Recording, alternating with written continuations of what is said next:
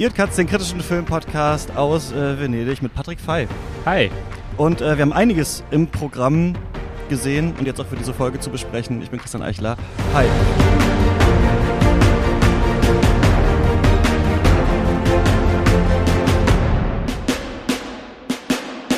Keine Ahnung, der wievielte Tag vom Festival das ist. Ich weiß nicht, wie es dir geht, Patrick, ob du es noch zusammenbekommst. Ich hink die ganze Zeit nur hinterher, was den Zeitplan angeht. Ich bin in Dauerkonfusion aktuell. Ja. so ist es, glaube ich, normal. Äh, zwei Tage gab es Pause jetzt. Äh, einmal hat es am Montag nicht mehr geklappt, was aufzuzeichnen. Und dann dachte ich, Dienstag ähm, hatte ich eh Besuch. Äh, Mache ich mal Venedig, hier so Campari und Aperol trinken und ein bisschen rumhängen und ein bisschen äh, Filmpause und jetzt wieder voll reingestartet. Gerade zum Beispiel Halloween Kills äh, gesehen, sprechen wir aber dann... Ähm, morgen hier erst im Podcast drüber. Ich weiß nämlich auch gar nicht, ob das Embargo schon äh, geliftet ist. Wie geht's dir so hier mit dem Programm? Du bist ja wirklich, du guckst richtig viel. Ne? Du bist für Movie Break hier und so vier Filme mindestens am Tag, oder? Genau, so ist es bisher. Also ich bin schon bei 25 Filmen oder so und Venedig, das ist mein erstes Mal hier. Mhm. Das gefällt mir ziemlich gut an sich. Wir hatten schon im Podcast, also ihr hattet schon darüber geredet, über die ganzen Probleme mit mhm. dem System. Da will ich jetzt gar nicht drauf eingehen oder so. Man ist immer ein bisschen in Dauerstress, was man jetzt buchen kann, wann man wieder den Wecker stellen muss oder ob man eine Freundin fragt, die für einen bucht, während man selbst im Kino ist das oder sowas. Das ist der geheime Trick, den ich jetzt schon gehört habe, dass man Leuten zu Hause, die in Deutschland so Office-Jobs äh, haben, einfach sagt, ey, kannst du mir um 14 Uhr die Tickets äh, buchen? Gar nicht so blöd. Genau, für mich eher in Paris, weil ich ja gerade noch in Paris wohne. Mhm. Aber äh, genau, ich habe da eine Freundin und die bucht mir manchmal wirklich drei Filme am Tag. Also ich bin sehr dankbar, dass ich die gerade habe. Äh, ja. Hast du bisher schon richtig gute Sachen gesehen? Ich würde sagen, ich habe sehr gute Sachen gesehen aber ich habe noch keinen herausragenden Film gesehen. Ich habe so ein paar Filme gesehen, bei denen denke ich, oh, die waren schon sehr, sehr gut. Mhm. Da, dazu würde ich Spencer zählen, dazu würde ich den Sorrentino-Film zählen, mhm. The Hand of God und auch äh, L'Evenement, dieser Film, wo es um die Abtreibung geht, die äh, Adaption von dem Annie Ernaux-Roman, mhm. die, diesem autobiografischen. Und ja, vielleicht noch äh, der Almodovar und äh, der Paul Schrader-Film. Die, die, die, sehe ich alle ganz gut, aber ich habe keinen wie in Cannes. Das war, wo ich wirklich einige äh, sehr gute, herausragende Filme gesehen habe. Das hatte ich hier bisher wirklich noch nicht. Und sonst viel Mittelmaß auch so, also was man so sieht? Viel Mittelmaß und häufig auch hatte ich das Gefühl, dass man mittlerweile so ein technisches Niveau erreicht hat, auf dem man generell auch wahrscheinlich zu einem geringen Budget hervorragend aussehende Filme mhm. machen kann auf der Oberfläche aber häufig genug und ich komme gerade aus diesem Film mit deutscher Beteiligung, mhm. mit Franz Rogowski. Unser Mann in Hollywood, ja, oder beziehungsweise in Italien, ja. In Italien, genau. Und das war auch wieder so ein Film. Ähm, ich habe gerade den Titel vergessen. Freaks Out. Freaks Out, genau. Ein italienischer Film, der so ein bisschen die Gegenwart mit dem Vergangenen verbindet, in der Hinsicht, dass Franz Rogowski, dieser äh, Nazi, der gern ganz hoch in der, ganz hoch in der Gunst Adolf Hitler stehen möchte, mhm. der möchte sich seine Freaks von, also sogenannte Freaks, die er wahrscheinlich so nennen würde, die, die er in Vision sieht, die würde er gern äh, als die Geheimwaffe für Hitlers Sieg oder so noch einbringen mhm. können. Also da gibt es eine junge Frau, die hat äh, Elektrokräfte und also es gibt auch irgendwann im Film so eine Referenz an Fantastic Four und dieser Film, die, diese Vision, die er dort hat in diesem Film, die stammen eigentlich aus der Gegenwart. Also er ist, er ist ein Zirkusdirektor, mehr oder weniger, und er spielt da, er spielt da immer das Piano und wir hören dann zum Beispiel äh, Creep von Radiohead okay. in dieser Zeit. Also ich denke, das ist Ende der 30er, denke mhm. ich. Äh, ganz konfuser Film. Und er ist auch irgendwie bei den Nazis oder er träumt sich da nur hin? Nee, nee, er ist, äh, er ist ein Bruder eines sehr ranghohen Nazis mhm. und er möchte natürlich noch sehr gern in den größeren Mittelpunkt, das größere Rampenlicht haben und dazu will er eben diese Superarmee um sich scharen. Und die äh, sogenannten Freaks sind tatsächlich Leute, die da im Zirkus arbeiten oder die sind komplett imaginiert von ihm? Das sind unsere Protagonisten ja. tatsächlich. Das ist eine Gru Gruppe von vier Freunden, die unter dem Ersatzvater Israel, der dem Namen nach, kann, kann man schon merken, ist natürlich ein Jude. Das bedeutet, äh, der wird dann zu Beginn des Films äh, mit dem Zug abgeholt und die Freunde versuchen ihn jetzt irgendwie zu retten gemeinsam, was mehr oder weniger äh, die Freundschaft auch so ein bisschen auf die Probe stellt und die, die, die ein bisschen auseinander splittet, mhm. die Freundesgruppe. Aber es ist, das ist das perfekte Beispiel dafür, dass man heutzutage wirklich die, die Mittel hat, um einen technisch äh, wirklich einwandfreien Film zu drehen. Gleichzeitig hatte der, wie so viele andere Filme hier, das Problem, dass der super leer war irgendwie mal wieder ja. so ein Film, was, was die Themen besonders angeht. Das war wieder, und du, du, hast es ja vor kurzem auch gesagt, ich weiß nicht, ob hier im Podcast, aber persönlich, dass es hier dieses Erzählkino total mhm. dominiert in Venedig. Und das war natürlich auch wieder so einer. Am Ende gab es irgendwie eine 20-minütige Action-Szene und ich habe mich da drin super gelangweilt in dieser, mhm. in dieser Szene. Also ja. Es klingt so über, es klingt so verrückt. Es ist so wie, weiß ich nicht, X-Men Umbrella Academy Glorious Bastards. An das habe ich irgendwie alles so gedacht, als ich den Trailer gesehen habe. Aber dann, wenn man das sieht, dann denkt man auch, oh, ob man das irgendwie auf irgendeine Linie am Ende bekommt. Ja, und da bin ich nicht so sicher, ob das mhm. dem Film so geglückt ist. Aber ich komme auch wirklich gerade aus dem Kino, deshalb ist es gerade noch schwer, so etwas äh, äh, mit mehr, äh, etwas Profunderes zu sagen aktuell. Ja, das ist nämlich so, es klingt dann immer so, äh, wie, ja, man sitzt jetzt so hier so in Venedig und sinniert so ein bisschen über Filme, aber ich bin immer erstaunt, auch wenn ich die äh, Radiosendungen von anderen höre und die dann auch die ganzen Hintergrunddetails haben und so weiter und so fort. Meistens rennt man ja wirklich aus einem Film raus, äh, trifft sich gerade hier so auf der Wiese, dann müssen wir in den nächsten, äh, dass man überhaupt Glück hat, wenn man ähm, die Regisseurin oder den Regisseur des Films noch zusammenkriegt. Das kriege ich auf jeden Fall bei Mona Lisa and the Blood Moon schon vor ein paar Tagen gesehen von Annaleni Amirpur.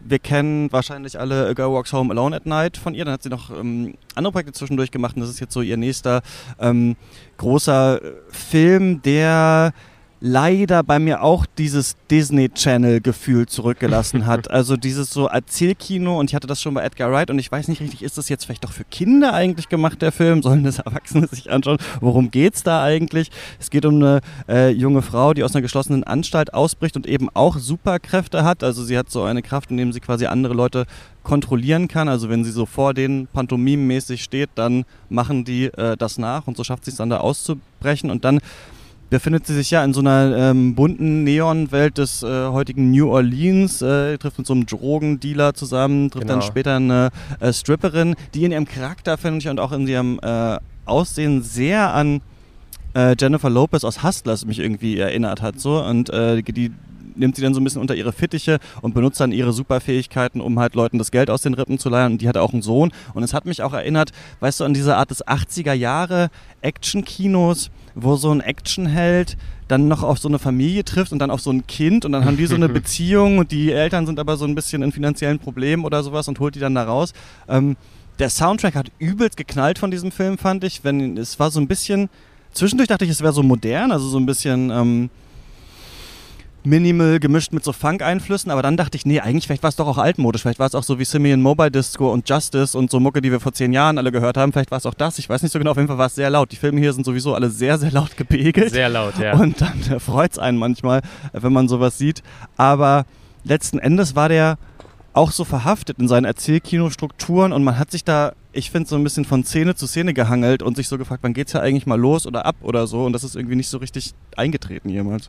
Ja, und ich denke, du hast bei beiden Dingen, da würde ich dir recht geben, erst einmal, dass dieser Soundtrack, da, also er klingt sehr modern, aber andererseits ist, ist es jetzt schon seit ein paar Jahren auf Festivals gang und gänge, dass man diesen starken Techno-Einfluss mhm. hat, die, diesen starken Einsatz von e-, elektronischer Musik und dann auch dieses gleichzeitige 80er Jahre Kinogefühl, was der Ganz Film irgendwie komisch. verströmt. Was ist das denn immer? Ich weiß auch nicht, ich sag's ja auch dauernd, aber man hat wirklich das Gefühl, alles sieht mittlerweile aus wie Stranger Things oder wie John Wick. Ich habe so das Gefühl, so das waren die beiden Sachen irgendwie, die ja auch eine starke Retro-Ästhetik haben, so, aber auch, äh, was habe ich gerade gesehen? Halloween Kills, okay, gut, da, na, okay, den kann man das vielleicht auch zusprechen, aber trotzdem auch diese Zweitonbeleuchtung, die du oft auf den Gesichtern hast, ne, irgendwie rechts ist so lila, äh, links ist gelb oder sowas und äh, mittlerweile wirklich sieht jeder Film ja, so aus, als würde man den am besten auf einem so einem MacBook mit Retina-Display anschauen sollen. Oder als wäre das so in der Werbung dafür oder so. Ja, ich finde es ganz witzig. Ja, und ich glaube, sie hat sich da schon in ihrem Stil auch gefallen, wenn man so dieses Auto sieht, was im Schwarzlicht daherkommt oder mhm. diese Schwarzlichtküche, wo man dann irgendwie noch ein paar coole Shots machen kann und der der Mann, der am Anfang aussieht, als würde er sie vielleicht angehen, belästigen und so weiter, stellt sich natürlich dann als guter heraus. Man kann das alles irgendwie schon auch sehr erwarten und ich finde, das ist dem Ki also das ist diesem Film auch gemein mit anderen 80er Jahren Filmen, dass sie sehr erwartbar sind irgendwie. Ja, und ich finde, er trifft nicht so richtig einen Punkt. Also man weiß nicht genau, ähm, also es hätte radikaler sein müssen, glaube ich, um richtig Eindruck zu schinden. Ähm, oder es hätte besser gespielt oder geschrieben sein müssen, um wirklich ein Milieu abzubilden. Und hier hat man jetzt so, so eine Solidarität. Ne? Die ähm, Hauptdarstellerin ist ja auch in uh, Burning, hat sie genau, ja die gespielt, äh, ne? Hey Me aus Burning. Ich weiß gerade aber auch nicht, wie die Schauspielerin heißt. Genau, ist mir jetzt auch gerade hier äh, entfallen. Und dadurch ist das schon ne, so eine, die Ausgegrenzten schließen sich irgendwie äh, zusammen, dann noch mit der Stripperin und ihrem äh, Sohn und dann nur diesem Police Officer, der vielleicht auch so ein bisschen auf deren Seite ist und so weiter, aber irgendwie ja, nicht genug. Ja. Irgendwie. Nicht hat zu wenig, irgendwie zu zahm dann doch gewesen, glaube ich. Es war so ein bisschen, ich fand auch so Sean Baker für Fußgänger. Also er hätte da, glaube ich, die, in diesen, aus diesen Dialogen mehr rausgezogen, aus diesem Setting oder sowas. Hier war das alles so seltsam zahm, finde ich eigentlich. Ja, es, es gab noch dieses Motiv der Otherness, was ja in den letzten Jahren auch immer wieder so äh, ins Arthouse-Film, also ins Arthouse-Kino kommt, dass man eben man merkt, sie spricht jetzt auch nicht zu viel in dem Film, was der Tatsache geschuldet ist, dass sie wahrscheinlich noch Englisch-Anfängerin ist. Mhm. Äh, und das ist ja auch erst ihre, ich glaube, dritte richtige Filmrolle. Ja. Sie, sie hatten noch einen Film zwischendurch, so einen Netflix-Film oder so. Und davor war sie ja ähm, in Burning, war sie ja e-, erstmalig Schauspielerin und man merkt schon noch, dass, äh, dass Englisch, dass da wahrscheinlich schon viele Stunden reingegangen sind, aber im Film hat sie kaum Dialog.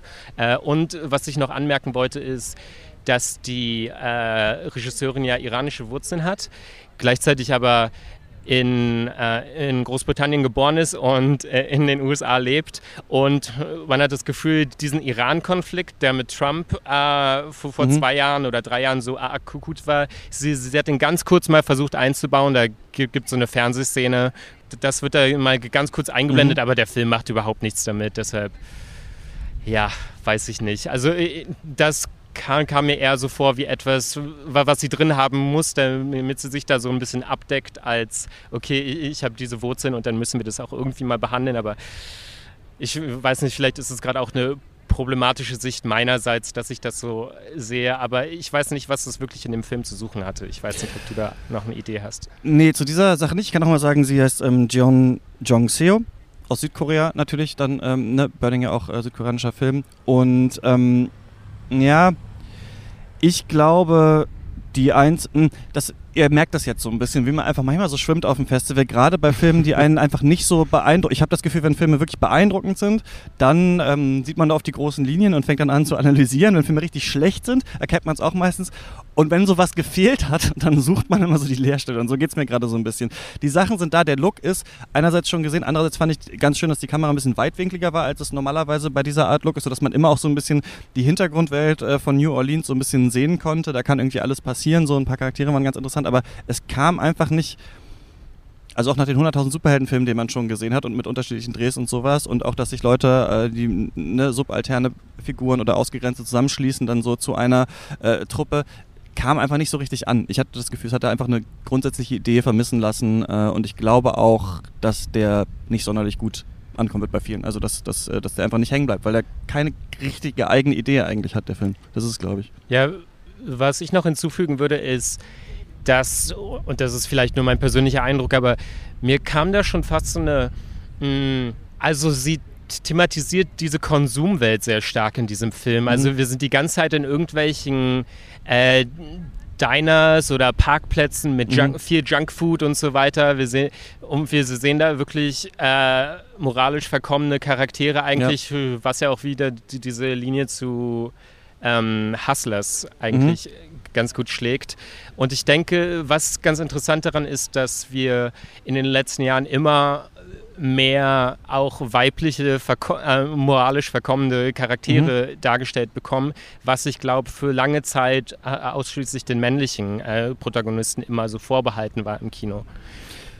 Stimmt, den Punkt gibt es noch, dass es erst eine Solidarisierung dieser beiden Frauen gibt und ähm, wir dann aber merken, die andere nutzt sie eigentlich doch nur aus, um dann über sie wieder, also sie ist so in diesem System gefangen und dann halt durch die, die, die Stripper-Figur, wo es immer ums Hasseln geht, immer um äh, irgendwo schnell, schnell eine Mark machen, dass sie dann eigentlich da, wo eine Solidarität möglich wäre, das wieder ausnutzt und so weiter. Stimmt, das Moment ist da eigentlich auch. Genau, ähm, drin, und das ja. Kind ist am Ende die Projektionsfigur für äh, die Projektionsfigur der Moral. Das Kind ist auch viel zu klug, würde ich sagen, aber das macht es dann vielleicht irgendwie charmant und erinnert dann vielleicht an das 80er-Jahre-Kino auch wieder.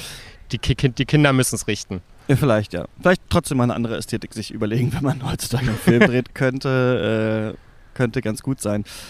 Wir haben noch einen Film gesehen und zwar äh, Bodeng Sa, White Building auf Englisch hier in der Horizonti gelaufen von Kavich Niang, ein kambodschanischer Regisseur, spielt auch in Phnom Penh, der Film. Und Jajanke hat äh, produziert. Das fand ich ganz interessant, wen man, oh. wen man manchmal so entdeckt, auch. Ähm, wie heißt denn dieser eine Comedy-Schauspieler? Irgendein Comedy-Schauspieler hat Halloween Kills auch produziert. Und dachte ich gerade, ah, okay, der, der, steckt da mit drin. Also manchmal sieht man auch, oder dann am Ende von, ich glaube, Burning auch dann so Brad Pitt oder, oder so. Ah, nee, Minari hat äh, Brad Pitt gemacht. Und ähm, Jajanke, der ja eigentlich immer so hauptsächlich ähm, Filme über China macht so und auch da so das Aufkommen des Kapitalismus und wie sich das so in die auch Persönlichkeitsstrukturen ähm, reinätzt irgendwann, wie sich Menschen verändern, ähm, hat wahrscheinlich hier auch so was ähnliches drin gesehen. Es ist aus unserer Sicht, würden wir sagen, ich finde es manchmal ganz witzig, wenn man die eigenen Kategorien auf die Filme wirft. Also ich würde dann, ich dachte auch dann, wie heißt das eigentlich in New Orleans, wo die reingehen?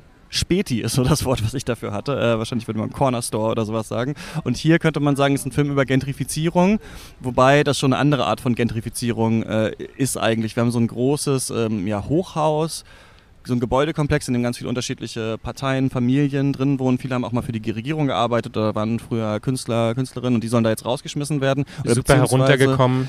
Mega heruntergekommen, genau. Also wir sehen da, es tropft von der Decke, ähm, es ist verschimmelt. Ähm, und trotzdem ist immer die Frage auch, wenn wir das dann so in Kambodscha zum Beispiel sehen, wie hoch ist eigentlich das Level der Armut da? Ne? Weil es natürlich noch ähm, Existenzen darunter gibt, wenn man in komplett informellen Siedlungen wohnt oder sowas, wenn man gar keine eigene Wohnung hat, wenn man den ganzen Tag nur auf der Straße hasseln muss. Äh, deswegen ist auch so, finde ich manchmal bei solchen Filmen, wenn man sagt, da geht es jetzt um Armut, ist auch manchmal so ein westlicher Blick, weil es die Frage ist auch, welches Level von Armut ist es eigentlich, über das wir hier reden. Aber auf jeden Fall haben die Leute noch Besitz, ihnen gehören diese Wohnung, oder ihnen gehören diese Wohnung und ähm, die sollen dann von so einer Immobiliencompany abgekauft werden und die haben sich auch zusammen organisiert eigentlich. Also die haben wie so ein Hausversammlung und reden dann darüber, sollen wir eigentlich verkaufen oder nicht. Und da merkt man aber schon mal, ne, dass es natürlich in Kambodscha irgendwie anders läuft. Also da ist es nicht so, dass man ewig lange handeln kann, sonst bleibt man drin. Sonst, mhm. äh, denn da ist eher die Konsequenz, okay, wenn wir jetzt nicht wir haben jetzt schon zwei Deals eingeholt, so, das ist jetzt deren letztes Angebot, wir können das jetzt nehmen und dann kommen die wahrscheinlich mit Knarren und schmeißen uns hier einfach raus. Und dann gibt es halt so unterschiedliche Parteien,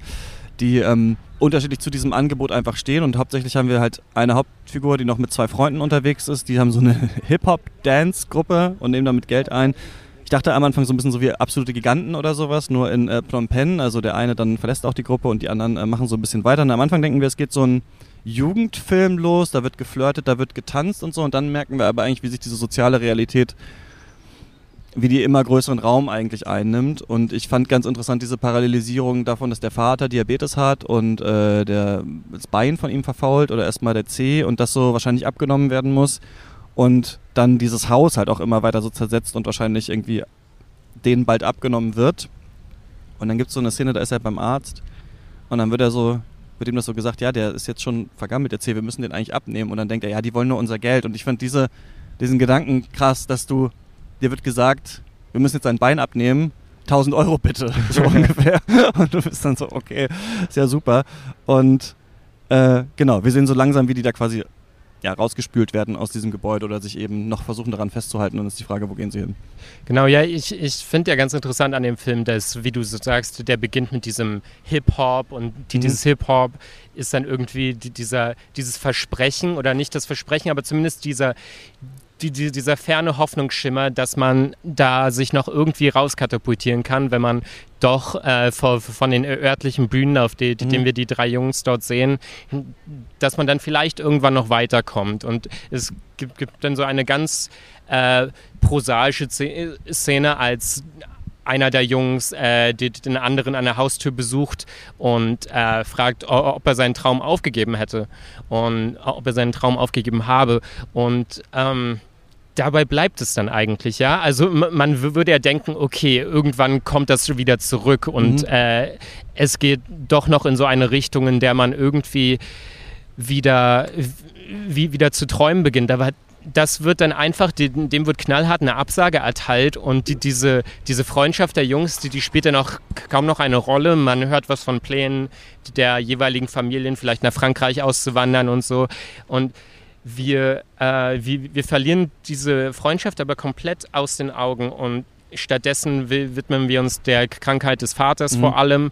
Und wir sehen auch, dass, was du vorhin gesagt hast mit dem Verhandeln und so weiter, die Wahl gibt es ja in diesem Film eigentlich gar nicht. Die, die Wahl ist eigentlich nur äh, zuzustimmen oder gar nichts zu bekommen. Ja. ja? Sie sind da knallhart äh, nicht vor die Wahl gestellt. Und dann hm, gibt es ja auch vom Film immer wieder diese 1400 Dollar. Ne? Ja. Die, diese 1400 Euro Quadratmeter für, für den Quadratmeter, die, die den Bewohnern dort angeboten werden. Am Anfang, der Film eröffnet mit so einem Zoom, glaube ich, auf ähm, die Quadratmeteranzahl die, die, der durchschnittlichen Wohnung oder so, mhm. was so acht, neun Quadratmeter sind oder so. Und die äh, Anwohner dort, dort beschweren, also sie beschweren sich nicht, aber sie sagen, okay, meine Wohnung hat nur 20 Quadratmeter. Äh, was habe ich davon, wenn ich das jetzt verkaufe? Ich werde nirgendwo hier äh, einen Wohnraum in vergleichbarer Lage ja. oder so bekommen. Ich fand aber daran nicht so schlecht, dass wenn man dieses revolutionäre Moment manchmal hat, dann heißt, äh, also im Kino ist doch dann immer so die politische Entscheidung meistens mit so einem was Ehrhaftem, was Aufbäumerischem verbunden. Das hat dann, dann schwillt meistens der Soundtrack an, dann heißt es so, wir bleiben jetzt hier, wir besetzen jetzt dieses Haus oder sowas. Und ich fand ganz interessant in dem Film, dass das alles so ganz lethargisch entschieden wurde, dass man fast nie wirklich überhaupt miteinander redet, dass man ewig irgendwo rumsitzt und sagt, ja, machst du es jetzt oder machst du es nicht? Warum willst du denn eigentlich nicht willst du nicht eigentlich hier bleiben? Und dann so, ja, aber ich kann das ja auch in der Versammlung nicht so richtig sagen und sowas. Und dann wird irgendwann so die Entscheidung getroffen und dann so ganz langsam bricht dieses Haus eigentlich auch auseinander und es kräht dann auch kein Hahn mehr danach. Das ist dann leer und dann kommen dann die nächsten ran, das wird abgerissen und die Familie ist dann sonst wo. Und so geht es ja eigentlich äh, Leuten, die gar keine finanziellen Mittel haben. So, die sind dann einfach Spielball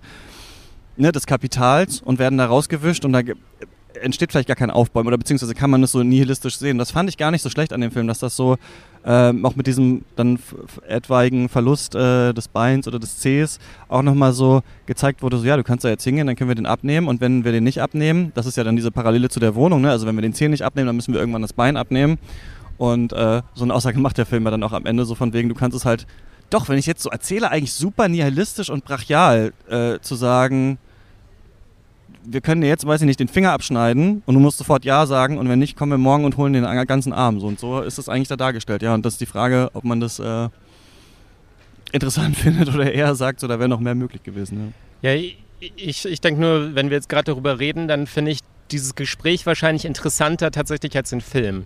Ich, ich denke aber trotzdem, dass es schon vielsagend ist, dass dieser Film mich mit dieser Gesundheitsthematik sehr an gewisse amerikanische Filme erinnert, mhm. in der Hinsicht, dass, es, dass wir es ja hier mit einem Land des globalen Südens zu tun haben, wo aber diese, diese Finanzierbarkeit äh, des Medizinischen ähnlich prekär ja. ist wie das in den USA. Ja. Und dass eben der Vater, wie, wie du sagst, Nepotismus wittert, mhm. weil der eine Doktor zu einem anderen referieren möchte und ihnen ja. empfiehlt, dorthin zu gehen ich, ich finde, das ist alles mega spannend. Ich finde nicht, nur nicht, dass der Film so die richtigen Bilder immer findet und auch ähm, erzählerisch vielleicht besonders stringent sich erweist. Ja, ich glaube, ich fand es ganz gut. Ich fand es ganz gut, aber eher als so eine kleine Vignette da mal so reinzuschauen und, ähm, mhm. und zu zeigen, wie brüchig auch in solchen Strukturen dann Freundschaft ist. Wenn man rauskommen kann, dann ist halt direkt der Traum gestorben. Und ich fand die Szene, als dann der Traum nochmal aufflammt, auch nicht schlecht. Da haben wir nämlich dann so einen großen Auftritt dann dabei, quasi Kambodscha Idol, so ein bisschen von denen. Und das fand ich eigentlich auch ganz schön gemacht, weil es erst nur dieses Licht ist, was blitzt und wir wissen gar nicht, wo befinden wir uns da. Wir sehen dann, dass es noch da, ja, aber es da, äh, genau, kommt man dann halt so nicht raus. Ich fand es interessant, als man sie dann am Land sind, da wirkte, kehrte eigentlich so eine Ruhe ein, die ich ein bisschen seltsam fand. Ich sitze ganz oft im Kino und mache so diese Stefan Rapp-Geste, wenn er immer gesagt hat, so Applaus, Schluss. So, das mache ich oft so an bestimmten Stellen, denke mir so, jetzt muss der Film eigentlich aufhören. Ich hätte eigentlich lieber so diesen, dieses Gebäude äh, dann so gesehen und gar nicht mehr dann noch den Epilog mir quasi angeschaut. Aber ähm, ich fand's, ich fand's nicht so schlecht.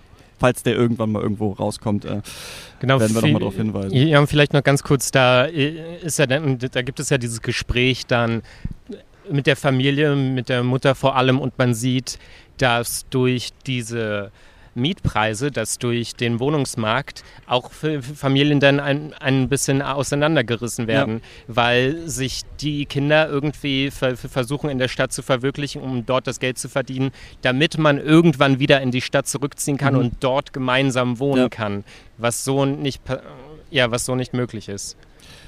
Wir müssen, glaube ich, ja, ich würde dich noch Nee, ich kann ihn nichts mehr fragen. Wir müssen äh, jetzt äh, äh, in den nächsten Film. Ähm, morgen dann hier Halloween Kills unter anderem, nebst noch anderen Filmen. Äh, Patrick, vielen Dank für deine Zeit. Sehr gern. Wir hören uns morgen. Ciao.